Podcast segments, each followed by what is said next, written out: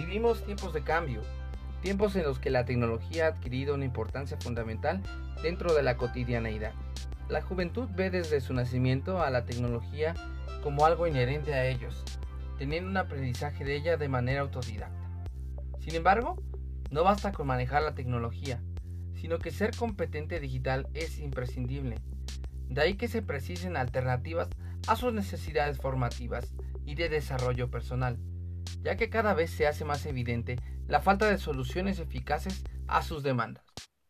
En definitiva, estamos hablando de la necesidad de repensar el proceso educativo, buscando su adecuación óptima a los nuevos tiempos y contextos que se dan en los centros educativos, ámbitos educativos formales y espacios clave en el desarrollo personal y social, no solo de los jóvenes, sino del futuro que queremos.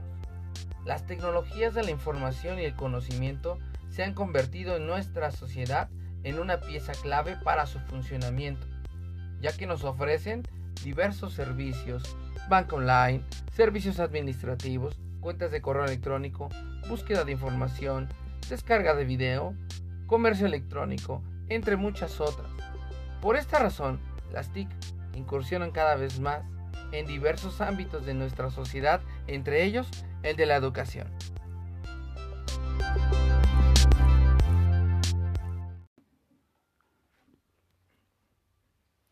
Sí, no se preocupe, no se preocupe. Sí, no se preocupe, no se preocupe.